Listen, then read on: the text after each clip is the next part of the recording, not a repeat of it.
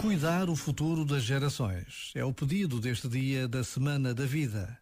Senhor, dá-nos a tua graça para sermos bons pais, fonte de fé e amor para os nossos filhos.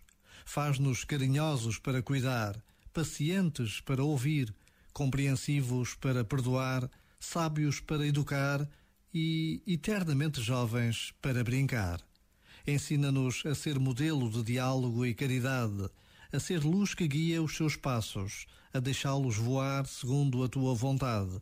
Sejamos nós, em todo este caminho, o teu rosto, para que alcancem a verdadeira felicidade. Já agora, vale a pena pensar nisto. Este momento está disponível em podcast no site e na app.